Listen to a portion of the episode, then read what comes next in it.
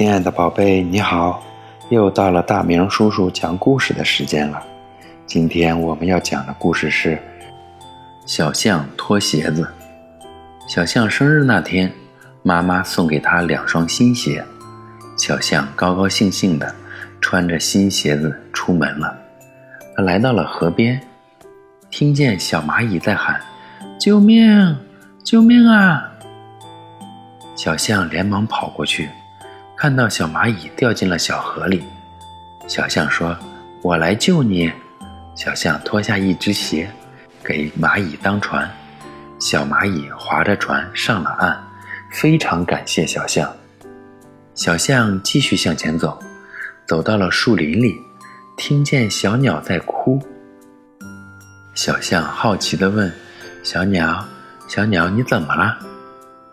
小鸟说：“我的窝被大风刮走了，我没有家了。”小象说：“哦，没关系，我来帮你。”小象脱下一只鞋，送给小鸟当窝。小鸟说：“真暖和，谢谢你。”小象继续往前走，它在路上看见了兔子。小兔子眼泪汪汪，正发愁。小象问：“小兔，小兔，你怎么了？”小兔说：“我过不了河了。”小象想了想说：“别急，别急，那还不是小菜一碟吗？我来帮你。”